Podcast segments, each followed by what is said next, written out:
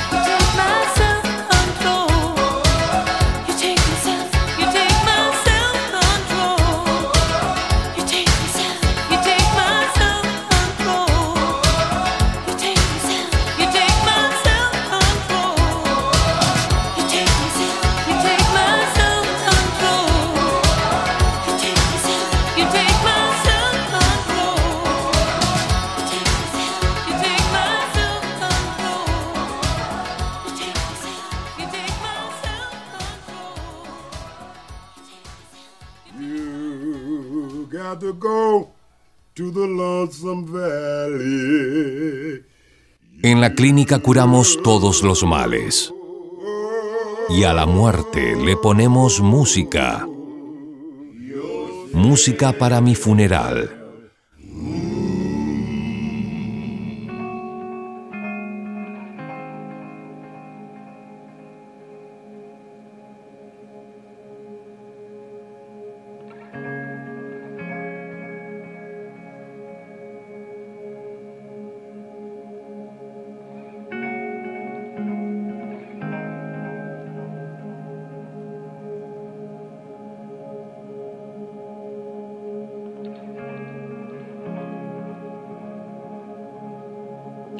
Hoy la música para el funeral nos trae a Latinoamérica. Tenía muchas ganas de leer un poema de Violeta Parra hace muchísimo tiempo, así que decidí que hoy era el día. Y bueno, Violeta Parra, gran poeta chilena, investigadora del folclore chileno también, cantante, hermana de Nicanor Parra, el poeta, el gran poeta chileno.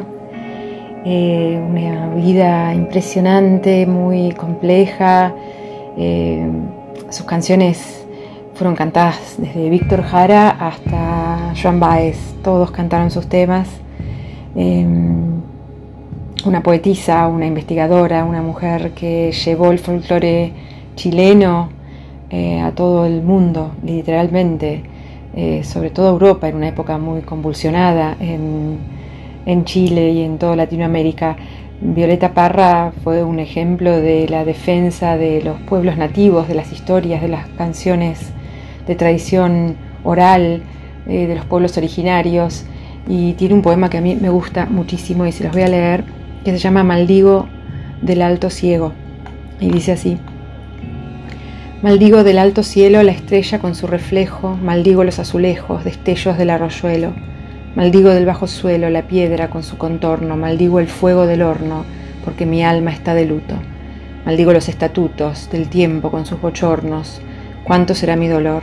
Maldigo la cordillera de los Andes y la costa, maldigo Señor langosta y la larga faja de tierra, también la paz y la guerra, lo franco y lo veleidoso, maldigo lo perfumoso, porque mi anhelo está muerto, maldigo todo lo cierto y lo falso con lo dudoso, cuánto será mi dolor.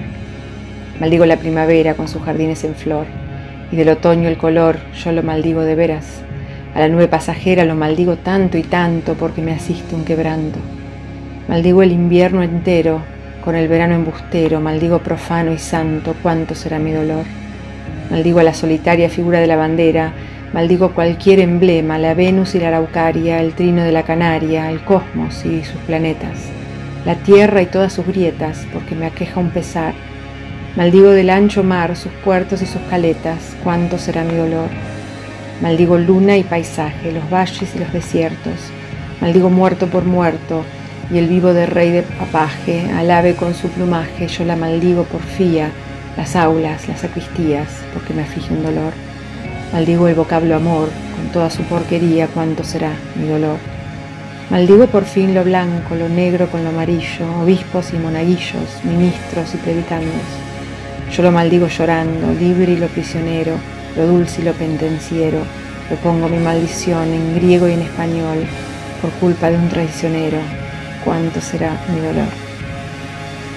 Violeta Parra se suicidó víctima de una depresión profunda y este poema habla un poco de eso, ¿no? De la muerte que sentimos muchas veces estando vivos cuando se nos va un amor. Y así como podemos hablar de la muerte en vida de alguien cuando perdió un amor, en este poema canción, canción poema que nunca se sabe qué hizo primero, ¿no? Violeta Parra escribió el poema y le puso música, lo pensó como canción y después escribió la letra, siempre ella dando vueltas ahí entre su poesía y su música. Maldigo del alto cielo, eh, una gran canción que pueden escucharla interpretada por ella. Quería dejarlos hoy en esta canción para mi funeral con La Llorona eh, que es un tema popular, muy popular mexicano, que se refiere a esta mujer que viene la noche de los muertos llorando por sus hijos.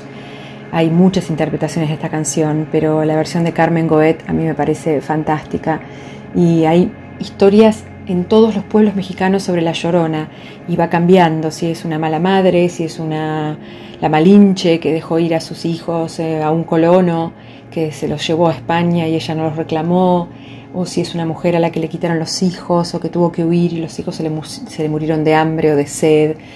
Eh, la historia de la Llorona en México data de la época de la conquista española y es una canción bellísima, bellísima, en una versión eh, bastante moderna, de noviembre del 2019, por Carmen Goet. Así que cerramos nuestra canción para mi funeral de hoy, bien, bien latinoamericana, con La Llorona.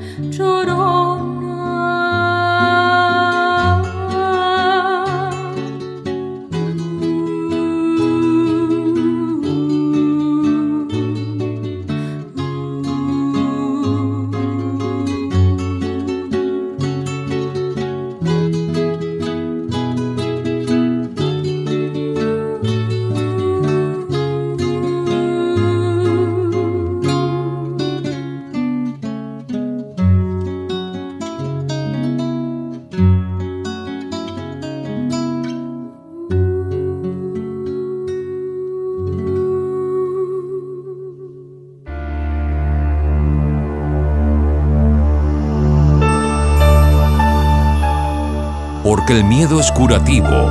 En una clínica de todo te contamos dónde encontrarlo. Terapias alteradas.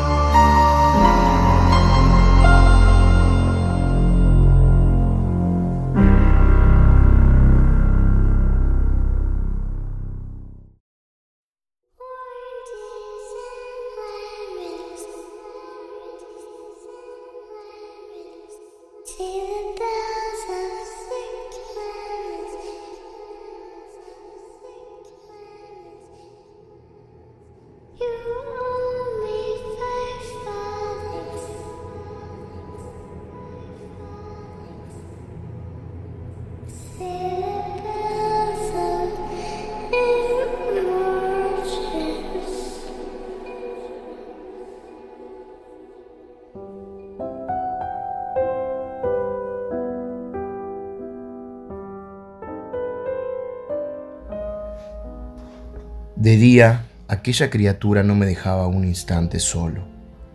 De noche, despertaba hora a hora de los más horrorosos sueños para sentir el ardiente aliento de la cosa en mi rostro y su terrible peso, pesadilla encarnada de la que no me era posible desprenderme, apoyado eternamente sobre mi corazón.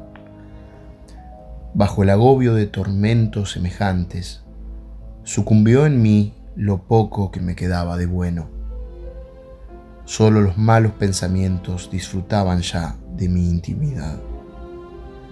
Los más tenebrosos, los más perversos pensamientos. La melancolía habitual de mi humor creció hasta convertirse en aborrecimiento de todo lo que me rodeaba y de la entera humanidad y mi pobre mujer que de nada se quejaba, llegó a ser la habitual y paciente víctima de los repentinos y frecuentes arrebatos de ciega cólera a que me abandonaba. Cierto día, para cumplir una tarea doméstica, me acompañó al sótano de la vieja casa donde nuestra pobreza nos obligaba a vivir. El gato me siguió mientras bajaba la empinada escalera y estuvo a punto de tirarme cabeza abajo lo cual me exasperó hasta la locura. Alzando un hacha y olvidando en mi rabia los pueriles temores que hasta entonces habían detenido mi mano, descargué un golpe que hubiera matado instantáneamente al animal de haberlo alcanzado. Pero la mano de mi mujer detuvo su trayectoria. Entonces, llevado por su intervención a una rabia más que demoníaca, me zafé de su abrazo y le hundí el hacha en la cabeza. Sin un solo quejido cayó muerta a mis pies. Cumplido este espantoso asesinato, me entregué al punto y con toda sangre fría a la tarea de ocultar el cadáver. Sabía que era imposible sacarlo de la casa, tanto de día como de noche, sin correr el riesgo de que algún vecino me observara. Diversos proyectos cruzaron mi mente. Por un momento pensé en descuartizar el cuerpo y quemar los pedazos. Luego se me ocurrió cavar una tumba en el piso del sótano. Pensé también si no convenía arrojar el cuerpo al pozo del patio o meterlo en un cajón, como si se tratara de una mercadería común, y llamar a un mozo de cordel para que lo retirara de casa. Pero al fin di con lo que me pareció el mejor expediente y decidí emparedar el cadáver en el sótano, tal como se dice que los monjes de la Edad Media emparedaban a sus víctimas.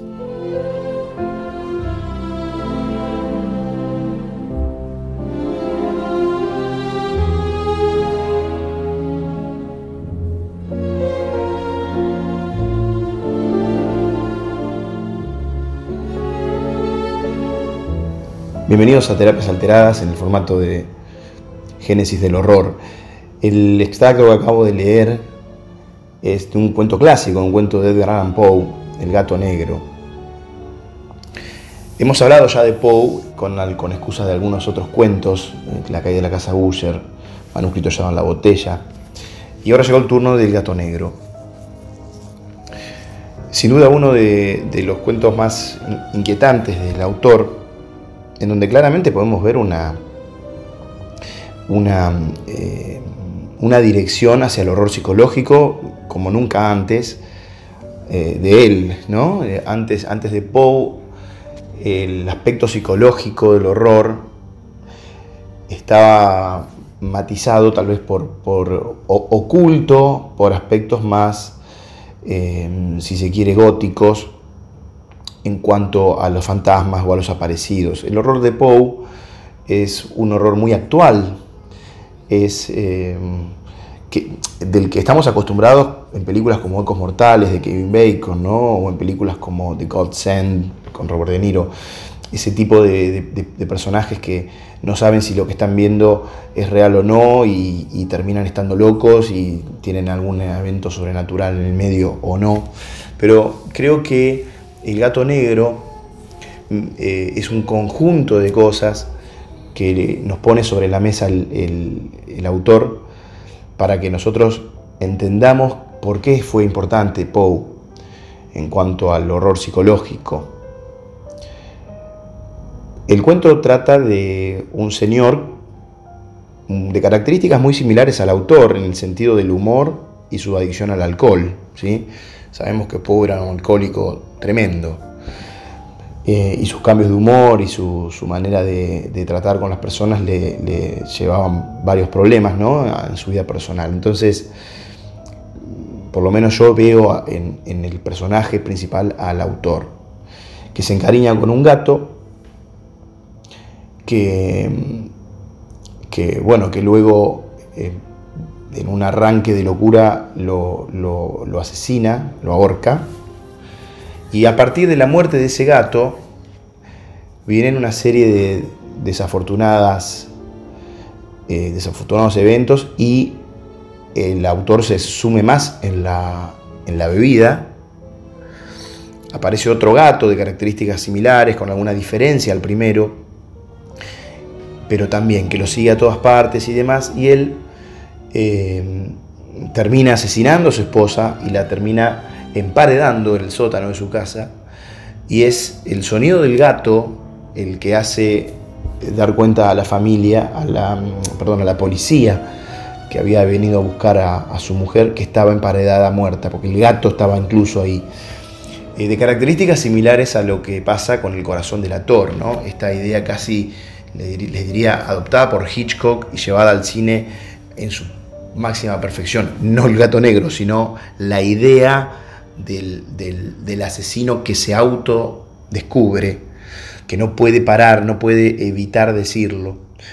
Eh, también mete eh, a, a un gato, ¿no? Mete un animal, como han hecho otros antes, hicieron muchos, muchos más después, pero creo que en el caso de Poe, por primera vez se mete el gato negro con, con, el, con las características eh, no me- medievales que giraban alrededor del gato negro. La historia del gato, simbólicamente un gato negro significa varias cosas eh, que varían en un matiz tan grande como puede ser desde que sea una buena fortuna cruzarse con uno a que sea una bruja.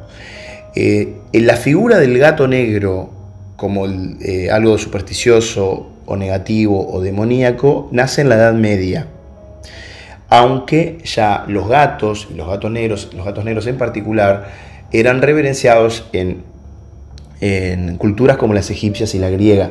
Pero en el, en el medievo eh, hay una historia que se cuenta folclóricamente, una historia, digamos, una leyenda, que dice que un chico con su padre se cruzan con un gato negro en el camino, lo apedrean y eh, el gato negro se escapa y al otro día una mujer que vivía cerca de ese sendero aparece toda con moretones, como si se hubiese transformado ella en el gato y lo hubiesen así apedreado. Eh, entonces se genera esa, esa, esa, mm, combinación de la transformación física que les confiere el poder demoníaco a las brujas, supuestamente, que se pueden transformar en gatos negros eh, o en distintos demonios o en distintos eh, seres como, como lechuzas y demás. Que eso también es tomado luego de los vampiros, casi en paralelo, los vampiros también son seres eh, que se transforman en animales, no específicamente gatos, pero la transformación de personas a animales está claramente visible en la literatura de horror y en la mitología de los seres de horror. Eh, ya lo, lo tenemos muy bien esto en la isla de Doctor Moreau de, de Wells, en donde eh, los animales eh, toman forma humana. ¿no? Este, este Doctor Moreau era una especie de, mm, científico loco que transformaba a los animales en personas. Bueno, espero que les haya gustado. Lean El gato negro, es uno de los mejores cuentos de Allan.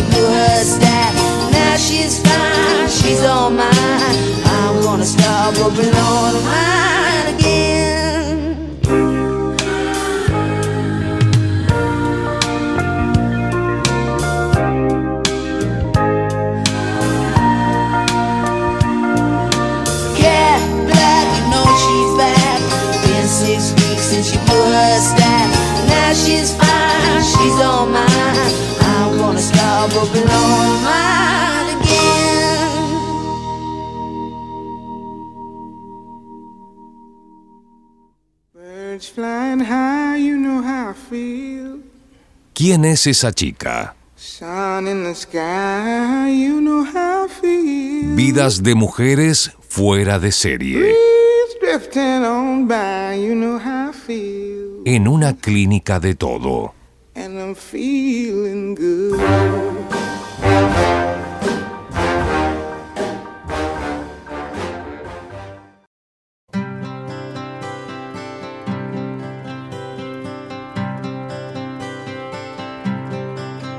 it's a heartache.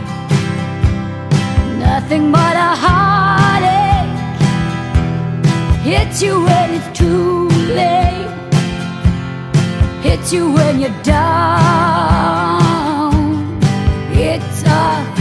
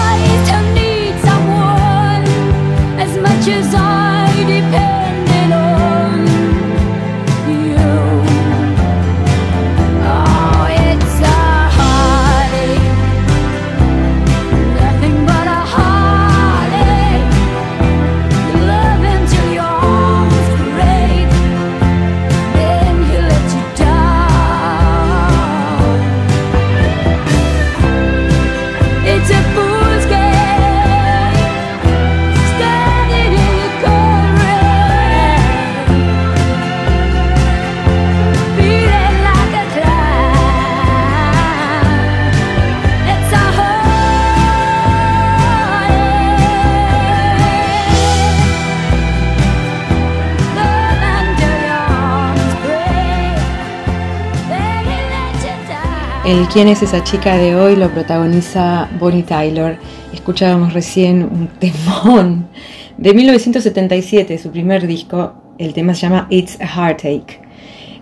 Un tema que fue, pero tan, tan bestialmente conocido em, a los dos lados del Atlántico. Estamos hablando de una mujer que nació en el año 1951, un 8 de junio, en Sveken, en Gales. El nombre de, real de, Bonnie Tyler es Gaynor Hopkins. Eh, antes de elegir el nombre de Bonnie Tyler había elegido otro nombre y cantaba durante muchos años en bares, en discos, en donde le dieran escenario ella cantaba. Y cuenta la leyenda que eh, el productor que la encontró iba en realidad esa noche a ese bar a escuchar a alguien más que le habían dicho que cantaba y ella estaba cantando como telonera antes y se enamoró inmediatamente de su voz. El detalle es que esa voz ronca que conocemos y la escuchábamos recién en It's a Heartache no era su voz original. Cuando ella empieza a cantar y a grabar sus discos, le aparece, en su primer disco le aparecen unos nódulos en la garganta que la tienen, eh, la, la tienen afónica, totalmente afónica, y no puede cantar. Entonces se, opera y le piden que por favor no cante durante un montón de tiempo. Y ella, por supuesto, no lo hace y empieza a cantar y obviamente se arruina la garganta de alguna manera y crea eh, aleatoriamente, sin pensarlo, esta voz tan distintiva que tiene, esa voz ronca, eh, que bueno, que la hace quien es, ¿no? Eh, empezó a cantar, como les decía, en, Gales, armó bandas, y el primer tema, My Honeycomb, My My Honeycomb, se llamaba, si lo buscan, no, la reconocerían, es otra voz realmente. Eh, una vez que empieza a, ser famosa, sobre todo con el tema que escuchábamos recién, que, que es It's a Heartache, ¿no? es, es un dolor en el corazón, eh, no para, no para hasta eh, los últimos dos discos que saca, que son en el 2013 y en el 2019, y la pueden ver vivito y coleando. Hubo un periodo muy grande en el que no cantó, y eso fue porque su marido se enamoró de su fan número uno, de la creadora del club de fans, y eso la guardó bastante. Cambio de compañías varias veces. Eh, marcó los años 80 como nadie con sus baladas, con su estilo, sobre todo con canciones como por ejemplo If You Were a Woman and I Was a Man, una canción muy feminista de 1983 creo que es, en la que ella dice, bueno, ponete un segundo en mi lugar, ¿no? Si vos en vez de ser el cazador fueras eh, la, presa del cazador, ¿cómo te sentirías si todo el tiempo te sintieras, perdón la redundancia, una fiera, digamos, alguien a quien alguien está tratando de cazar con Z. Entonces, eh, Bonnie Tyler fue realmente para la generación X una voz eh, que nos marcó, que nos acompañó durante todos los años 80 con canciones que en serio no, uno no puede parar de recordar. Haciendo esta, esta columna no me fue muy difícil elegir los temas, pero creo que sí hay una canción que sí tenemos que poner en, en una clínica para hacerle honor a, a, Bonnie Tyler, pero sobre todo a una generación, que es mi generación, la generación X, los que crecimos con 15 años. Yo tenía 14, 15 años cuando escuchaba esta canción. Eh, es Total Eclipse of the Heart. ¿Y por qué digo esto? Porque alrededor del mundo, pero particularmente acá, voy a hablar de Argentina, voy a hablar de donde yo vivo, de mi adolescencia, donde yo viví. Había un momento en las fiestas, en los bailes, en los discos, que venían los lentos. Y venían los lentos y era el año 83, 84, 85 y nosotros éramos unos pendejos que creíamos que éramos dueños del mundo porque hacía un año había empezado la democracia y nadie nos podía decir a qué hora volvíamos a casa, con quién salíamos, qué hacíamos. Obviamente no lo podíamos hacer, no lo pudimos hacer tan fácilmente, pero lo sentíamos en el corazón, lo sentíamos en, algún lugar de nuestro cuerpo, nuestro espíritu estaba asociado a la libertad intrínsecamente la libertad. Era una libertad eh, que contestaba, ¿no? que contestaba las premisas. No nos fue fácil porque no nos dejaron. Eh, pero había un momento en los lentos, había un momento que eran los lentos, donde bajaban las luces y se ponía la luz violeta y todo lo blanco se veía muy blanco. Que todos esperábamos toda la noche y era ese momento que ibas a bailar con alguien que no conocías o con alguien a quien habías estado esperando toda la noche o habías estado esperando desde el sábado anterior a volverte a encontrar. Y sonaba, entre otros tantos lentos, Total Eclipse of the Heart. Y si vos te enamorabas ahí, ya no había retorno, o sea, ya no te enamorabas. ¿Sabes qué? Busca a alguien más. que era imposible. O te enamorabas o no te enamorabas, no había término medio. Cuando muchos de nosotros decimos que vuelvan los lentos, esa cosa maravillosa de sentirte un adulto, tener 16, 17 años encontrarte con un otro, una otra, un otro, eh, para bailar un lento y abrazarte con alguien a quien a lo mejor no conocías. Y que te preguntaba al oído cómo te llamabas y dónde vivías y a qué escuela ibas. Y de pronto se terminaban los lentos y se prendían las luces y había que seguir y ver qué se hacía con eso y anotar dónde un teléfono. Marcó mucho esta generación que somos la generación X. Y yo siempre tengo esta teoría, es que nosotros no lo pudimos llevar adelante como hubiésemos querido, como generación, nuestra libertad, nuestra búsqueda de libertad, pero entendimos que era fundamental. Y creo que como generación tenemos ese gran, gran legado y se lo hemos podido transmitir a nuestros hijos, que son hoy los que están en las calles empujando por la igualdad, por la defensa de los derechos, por, por la no violencia de género, por el respeto a las diversidades, a los géneros. Nosotros no lo pudimos llevar adelante, pero sí supimos siempre que por ahí estaba, que por ahí iba. Y creo que nuestro rol en la sociedad tiene más que ver con habérselo transmitido a nuestros niños hoy que otra cosa. Pero cuando empezaba a sonar Total Eclipse of the Heart, mamita,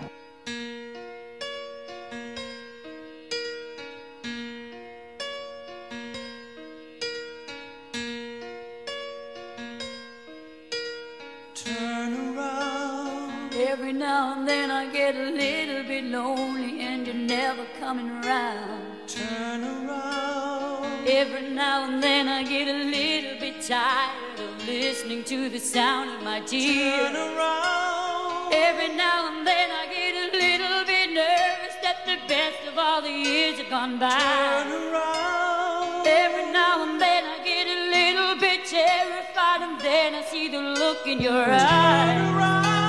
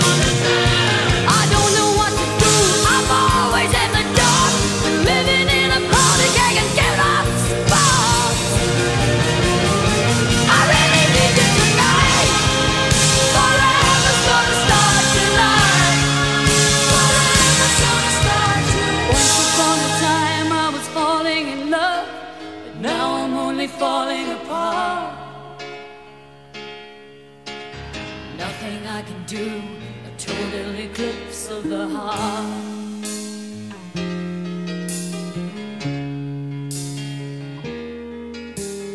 Once upon a time. Escuchábamos recién a Bonnie Tyler con Total Eclipse of the Heart, que es el tema de karaoke más cantado en el mundo, obviamente. Peor cantado, nadie lo puede cantar como ella, obviamente. Pero además es una mujer que cantó con Mike Oldfield, eh, que fue elegida como mejor vocalista femenina del rock, eh, ganó premios Grammy, eh, viajó por todo el mundo una, mujer que realmente en esos tiempos y en, y en ese contexto cultural que eran los 80, logró, eh, digamos, logró mantenerse en un estilo, en una forma de cantar única. Siempre, cada vez que sacó un tema fue top 5, top 10, ganó en serio todos los premios que uno se pueda eh, im- imaginar. Y, mm, y hubo una canción que también fue muy importante para la generación X que está asociada a una película que, bueno, la- las, las películas de los 80, de adolescentes de los 80, o sea, toda la gente de nuestra edad que protagonizaba películas en esa época, eh, son películas muy conocidas por todos hoy, son como clásicos ya del cine. Y una de ellas, una de las más eh, famosas es Footloose. Y Bonnie Tyler canta en la banda de sonido de Footloose. Un día le voy a pedir al doctor B en su clínica que haga un análisis de la banda de sonido de Footloose porque realmente es impresionante y también hay varias, hay varias películas de las que me gustaría que hiciera eh, clínicas, pero de Footloose en particular, y acá la historia cuenta que el escritor de la canción piensa en Bonnie Tyler para cantarla, ella no tiene nada que ver, la llaman a Gales, ella viaja a Estados Unidos, va a la, a la Paramount, que es donde estaba filmando la película, y graba eh, Holding Out for a Hero, que en 1984 se convirtió obviamente en el, el- creo que fue top número uno de los, de los Billboard por no sé cuántas semanas y cuántos premios ganó, es una de las canciones más recordadas de la película.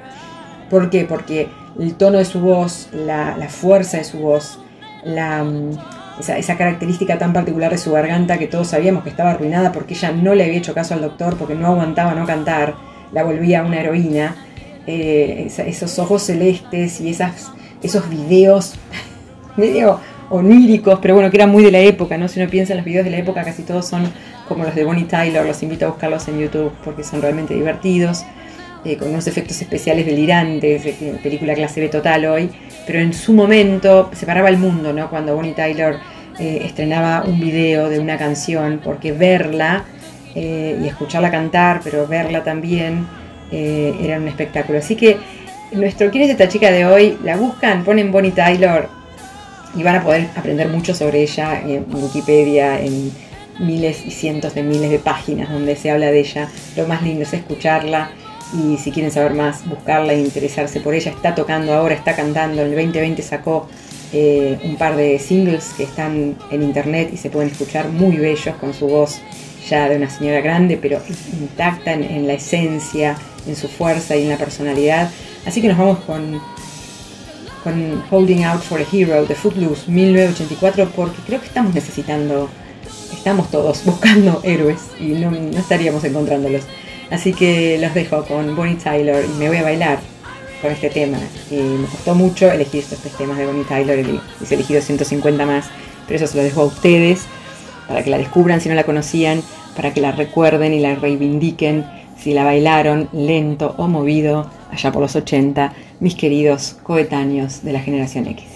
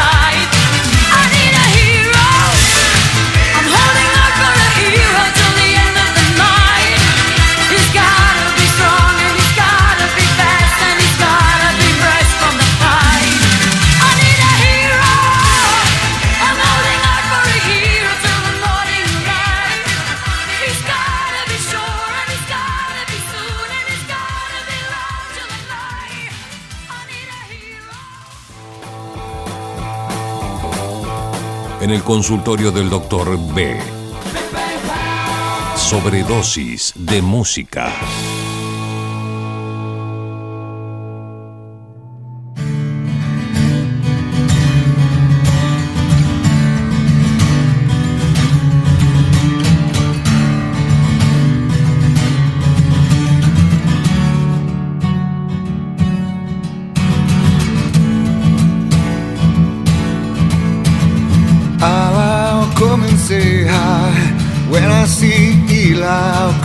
Say hi.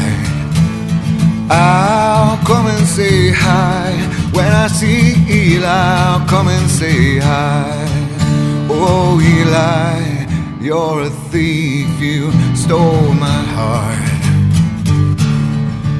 As I dream, I see your wings glow in the dark. Oh, message that rings loud and true, indelible coming from you. Oh, you make the connection, and I'll follow your suggestion when you say, I'll come and say hi. When I see Eli, I'll come and say hi. I'll come and say hi. When I see Eli, I'll come and say hi. Oh, Eli, your wisdom belies your age. Oh, here's to you, a guru of strength and grace. Cause the first one to reach out a hand shows more courage than the one who does less.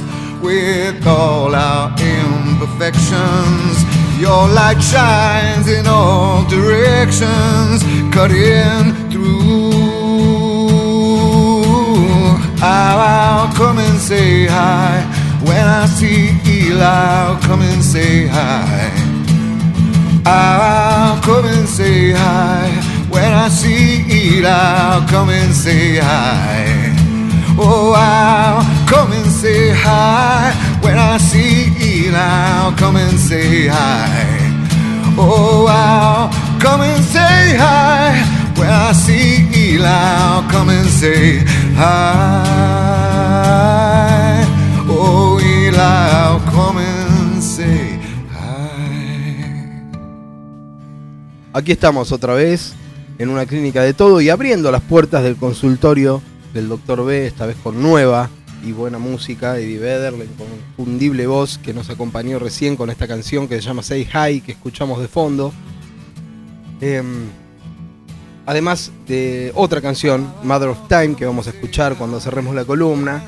Son dos canciones que se estrenaron en una transmisión online, que fue a beneficio de una fundación, de la, de la fundación de Eddie Vedder y de su esposa, dedicada a la búsqueda del tratamiento de una enfermedad muy poco común que, es, que se llama epidermólisis bullosa.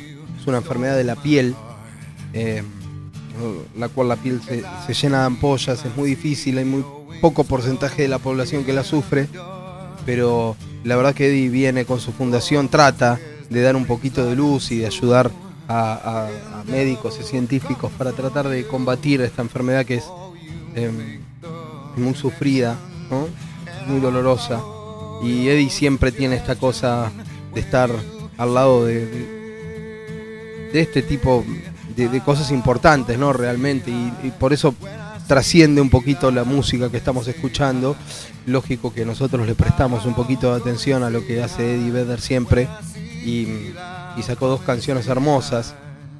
Ya están disponibles en, en- en redes sociales, ¿no? Eh, en Spotify, en YouTube. Eh, el 18 de noviembre fue cuando las cuando las estrenaron y precisamente de esta campaña derivan las temáticas ¿no? que abordan las dos composiciones en cuanto a lo lírico. ¿no? En el caso de Say Hi, es una canción que relata la historia de un caso real, eh, un niño de 6 años que se llama Ellie Meyer, que sufre de esta, de esta enfermedad y que fue uno de los que inspiró a, a- tanto a Eddie Vedder como a su esposa a ayudar y apoyar en la búsqueda de esta cura. ¿no? Hay un clip de las dos canciones, en este caso en la de Say Hi lo presenta a Vedder interpretando el tema en la guitarra en vivo. Eh, es un hermoso video, eh, se nota el- lo sentido, lo que lo conmueve en este tema y tratar de ayudar también a, a- a echar un poquito de luz, como decía antes, ¿no? Ante esta, ante esta enfermedad. Em, por otro lado, tenemos a la canción Matter of Time, que es una canción tocada al piano. La letra es un poquito más eh, esperanzadora o invita a que nos mantengamos más optimistas. Eh, hay una parte de la canción que dice, si eh, tú tienes la cura, yo tengo la lucha, es solo cuestión de tiempo. Y esto nos lleva un poquito a tratar de, de mantenernos expectantes ¿no? a lo que pueda llegar. El video de esta canción está acompañado por una animación, en realidad es una animación que está a cargo de Matt Kinley y Jeff Lemire, que mm, está buenísima porque además de, ver la historia de un niño que muy probablemente esté inspirado también eh, en este chico que, que compone la canción Say Hi, eh, Ellie Meyer, es de este chico. Em, bueno, se ven partes de lo que sería sufrir esa enfermedad en una animación, ¿no? Eh, que conmueve por los niños y también se lo ve a él dibujado, cantando, son dos canciones hermosísimas, así que los invito a escuchar eh, en la última de las dos canciones nuevas que nos regaló Eddie Vedder, desde aquellos discos eh, hermosos como canciones de ukelele, Into the Wild, esa película hermosísima, y bueno, además de, aquel fit eh, de Molo Sessions también, esos tres discos, 2005, 2007, 2011, respectivamente. Em, así que es lo nuevo de Eddie em, con mucha conciencia en cuanto a la salud, en este caso, en tratar de, de llevar recursos, esto fue totalmente a beneficio, para tratar de buscar una cura o por lo menos empezar a, a poner un poco de luz, como decía antes, ante esta enfermedad horrible, ¿no? Así que mm, dos hermosísimas canciones con todo el sentimiento que le pone Eddie Vedder cada vez que canta, cada vez que son canciones propias de su autoría, donde se lo ve él con guitarra y con esa voz fantástica. Así que disfrutemos ahora de Mother of Time y los dejo hasta la próxima.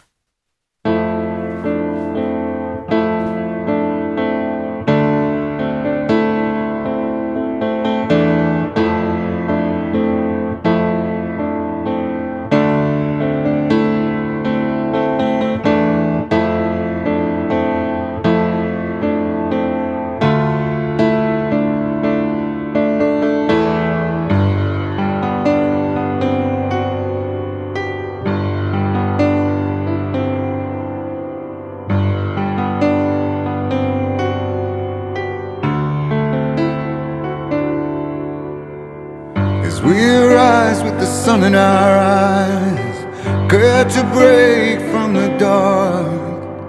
Still times when nothing's alright as we bandage up all our parts. Well, I'm a builder of bridges and I could fly us up to the moon. When your time is limited, well, nothing happens too soon. Navigate, come find a way. Our differences be damned. So much space between us and the distance of our hands. Stakes are raised to elevate. Just a second to understand what you give this will to live.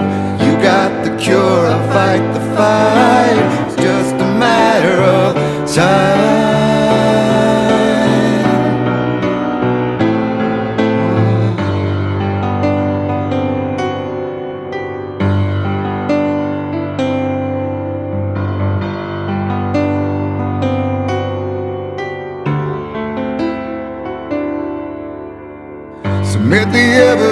Take the stand and let the truth testify. If I were but a grain of sand, I'd still resist this tide. But we're not alone on this crowded shore, and times they do demand strength of space between us, reaching of a hand. Stakes are raised to elevate, just a second to understand what you give this will to live. You got the cure, I got the fight. It's just a matter of time.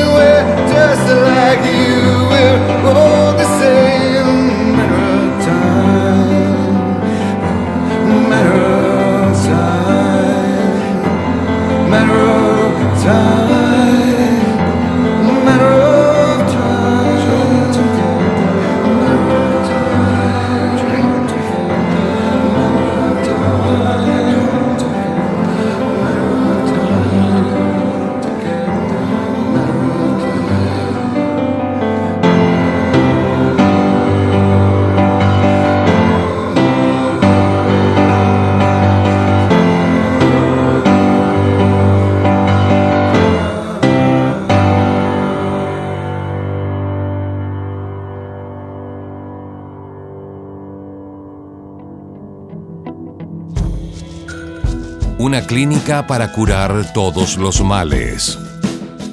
Escuchás Una clínica de todo.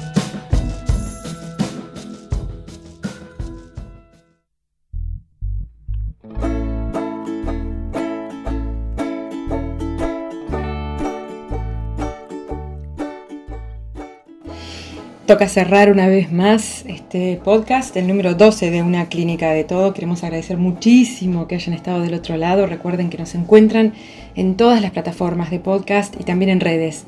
Arroba Clínica de Todo en Twitter, arroba Una Clínica de Todo en Instagram.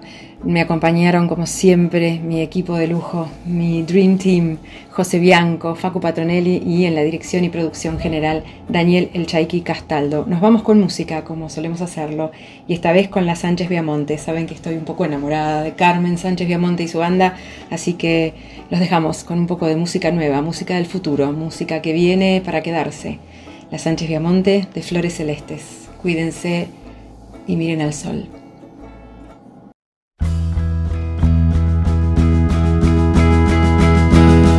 De flores